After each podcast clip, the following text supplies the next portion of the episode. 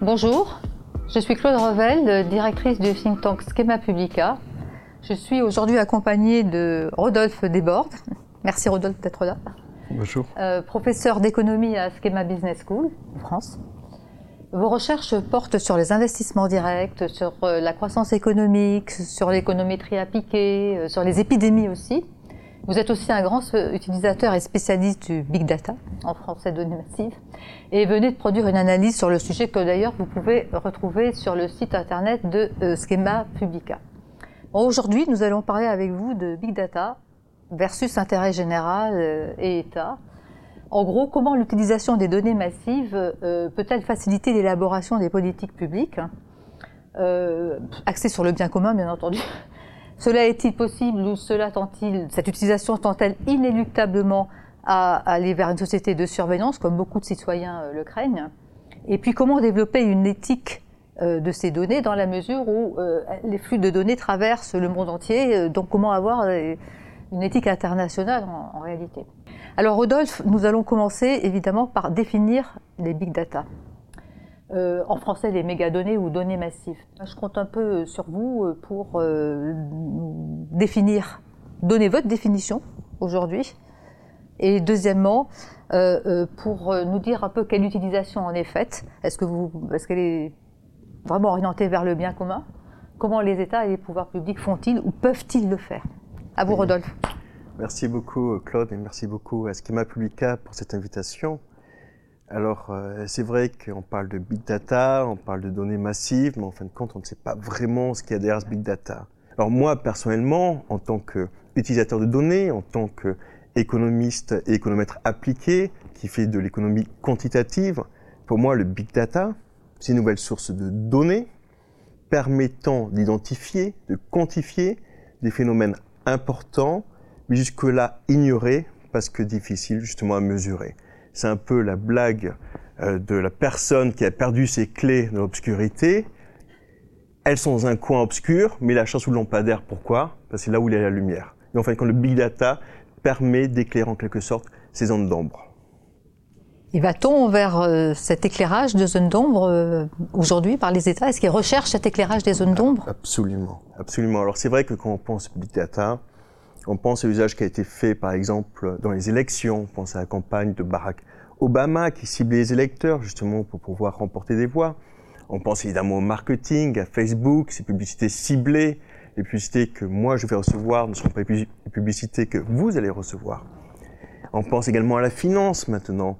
On veut un crédit, automatiquement, le logiciel vous dit oui, vous pouvez avoir un crédit en consommation ou non, c'est basé sur le big data.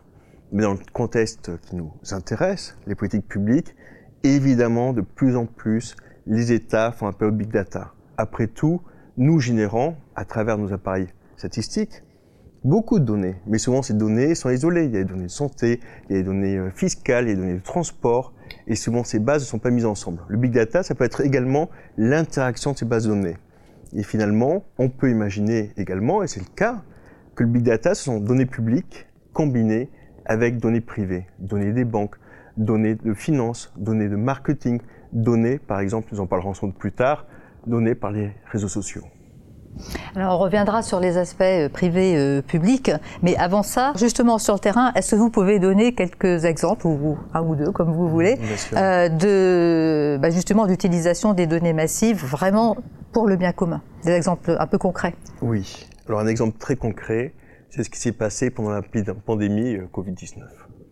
Euh, tout d'abord, l'État devait savoir s'il devait intervenir ou pas pour soutenir l'économie comment intervenir et où intervenir dans quel secteur. Et pour cela, l'État a pu utiliser des données, par exemple privées, euh, données par Visa, qui, a permis de suivre la consommation en temps réel et par conséquent de voir que la consommation baissait très fortement, que certains euh, secteurs aient été fortement pénalisés et que donc il fallait apporter un soutien aux ménages et aux entreprises. évidemment, l'État n'avait pas le temps d'attendre un an pour qu'INSEE publie les chiffres officiels. Un autre aspect qui est encore plus intéressant, c'est qu'à travers euh, les données des opérateurs téléphoniques et également à travers les données fournies par les réseaux sociaux, on a pu suivre en temps réel, et c'est peut-être un peu inquiétant d'ailleurs, la mobilité sociale des individus mais donc savoir si les mesures de confinement marchaient ou pas ainsi, en d'autres termes, les gens restaient chez eux. Et finalement, et pour revenir à votre question précédente sur un statistique, lorsqu'on a une vue du ciel à travers les satellites, en fin de compte, un peu grâce également à la magie de l'intelligence artificielle, on peut reproduire des données statistiques à un niveau local, des données de pauvreté en Afrique, on peut également suivre la biodiversité, on peut également euh, suivre les risques climatiques. En fin de compte, on peut produire des tas de données qui paraissent inaccessibles auparavant. Alors je vais essayer de tempérer un peu cet enthousiasme pour euh, ces données massives euh, avec le fait que, enfin des considérations disons un peu éthiques, selon la fondation Carnegie, Carnegie Foundation, 64 pays euh, dans le monde utilisent ces systèmes de reconnaissance faciale, c'est quand même beaucoup, et 53 ce qu'on appelle la smart policing, euh, qui est l'idée de prévenir la criminalité, de répondre aux actes criminels, voire de faire des prédictions euh, sur l'activité criminelle future grâce à l'analyse justement de données issues de la localisation géographique, des niveaux d'arrestation historiques, des types de crimes commis, des données biométriques, etc., etc., et des médias sociaux. Euh, donc, euh, sommes-nous euh, du coup aux prémices d'un futur un peu dystopique, genre Minority Report, ou bien, ou bien non Où va-t-on vers avec cette utilisation grandissante et qui est tout à fait enthousiasmante quand vous en parlez tout à l'heure, mais ne va-t-on pas vraiment, pas, ne court-on pas un risque absolument énorme? Et si oui, comment le juguler? Oui, je crois que Claude, dans votre question, ressent bien la, tension qui existe. C'est une tension qu'on retrouve également en sciences politiques, euh, mise en avant par exemple par Darren Asimoglu et Simon Johnson sur le fait que l'État doit être puissant, mais pas trop. En fin de compte, la société est toujours dans une espèce de couloir entre l'État surpuissant et également une société civile qui doit être puissante. Donc, évidemment, si le big data peut permettre, comme nous en avons parlé, d'améliorer les politiques publiques, par exemple de accélérer le rendu de la justice, pourquoi pas? En même temps, comme vous l'avez souligné, tout cela est basé sur des algorithmes imparfaits. Donc on pense remplacer un biais humain par quelque chose qui est moins biaisé, la machine, mais en fin de compte, ces algorithmes sont eux-mêmes basés sur des études biaisées. Donc c'est là où c'est inquiétant et c'est là où on a besoin d'un regard extérieur.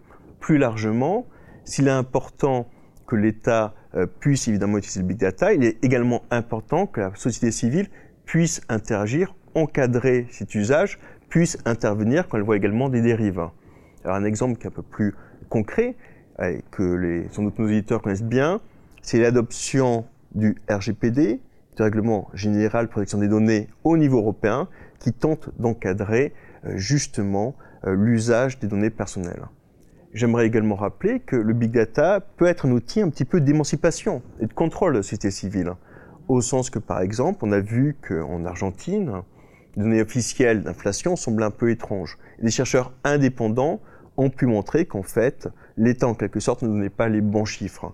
Donc le big data, c'est un peu, neutre. Hein. Noam Chomsky parlait que c'était un peu un marteau. On peut construire une maison ou assommer des gens avec.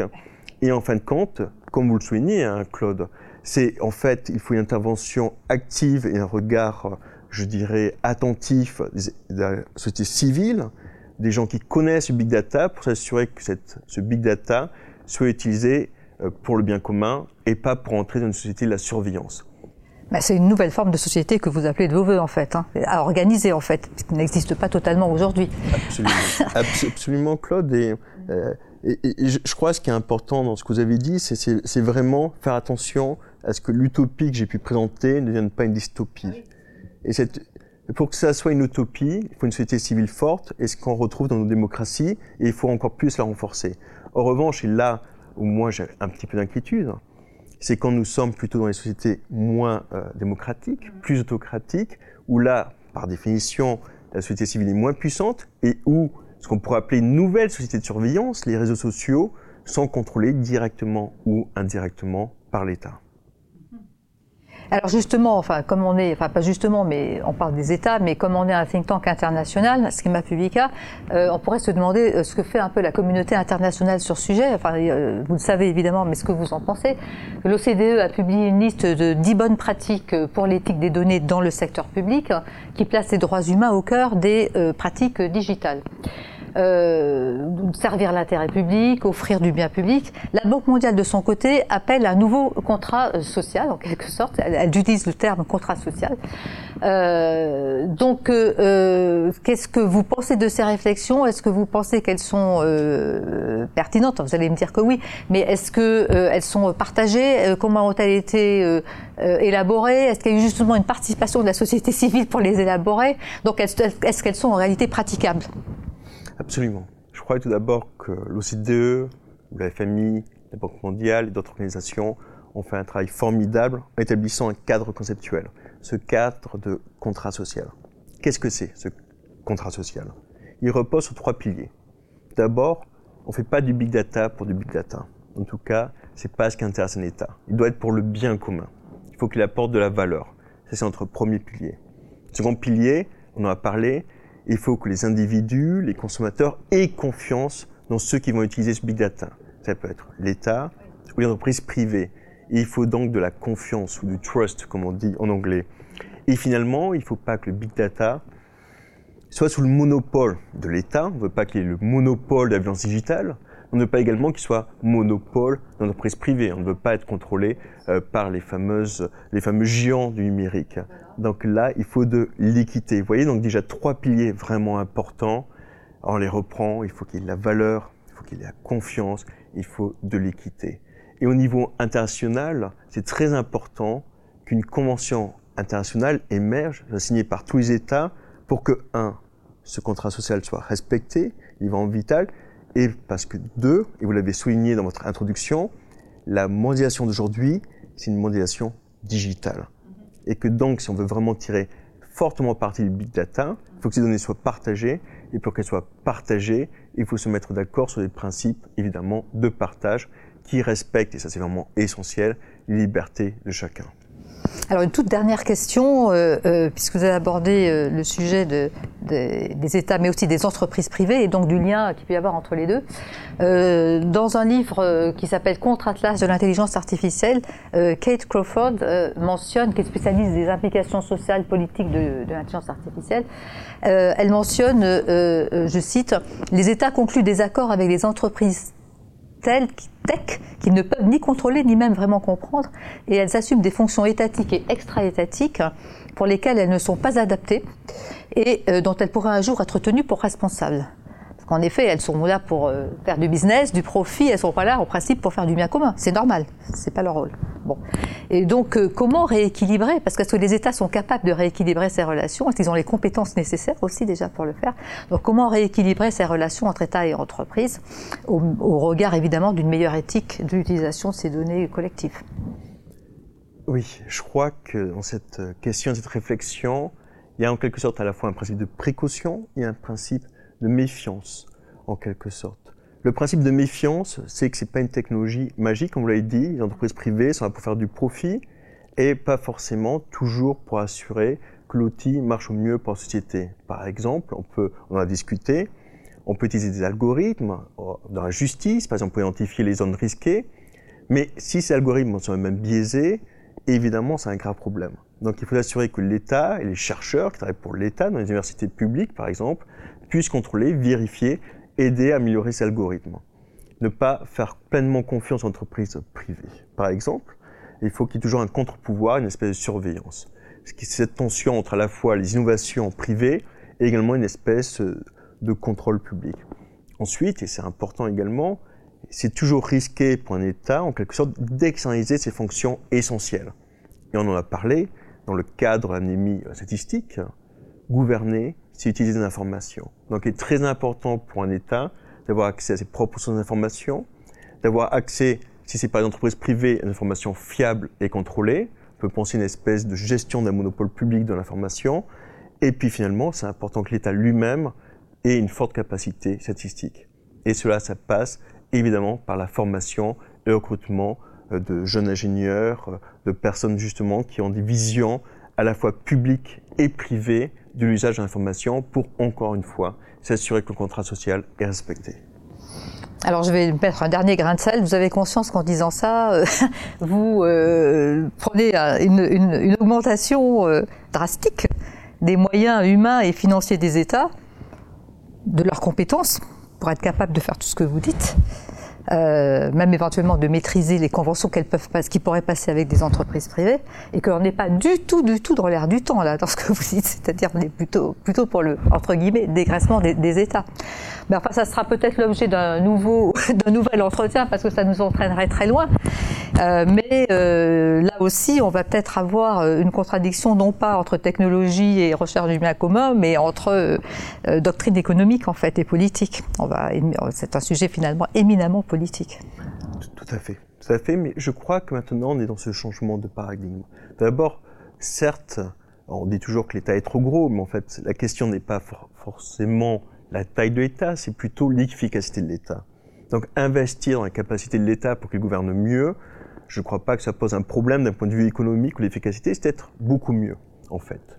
Ensuite, on constate par rapport aux États-Unis, et également l'Union européenne, que de plus en plus, on cherche à, en quelque sorte, réanimer les lois antitrust sur euh, les géants numériques. Et ça va un peu avec cette idée que l'État, en quelque sorte, doit contrôler ce qui se passe et ne doit pas euh, permettre l'émergence, je dirais, de contre-pouvoirs non démocratiques. Dans ce point de vue-là, même d'un point de vue économique et surtout politique, je crois que ma proposition euh, est de plus en plus dans l'air du temps. Je pense aussi. Donc nous allons terminer sur, cette, euh, sur ce euh, signe encourageant. Euh, merci beaucoup Rodolphe, merci vraiment de Merci cet entretien. Je vous recommande à nouveau d'aller lire l'étude de Rodolphe Desbordes, donc, qui est vraiment très intéressante et très accessible à lire sur notre site schemapublica.edu et évidemment toutes nos autres analyses. Merci à tous, merci à toutes pour votre écoute. Merci beaucoup. Merci.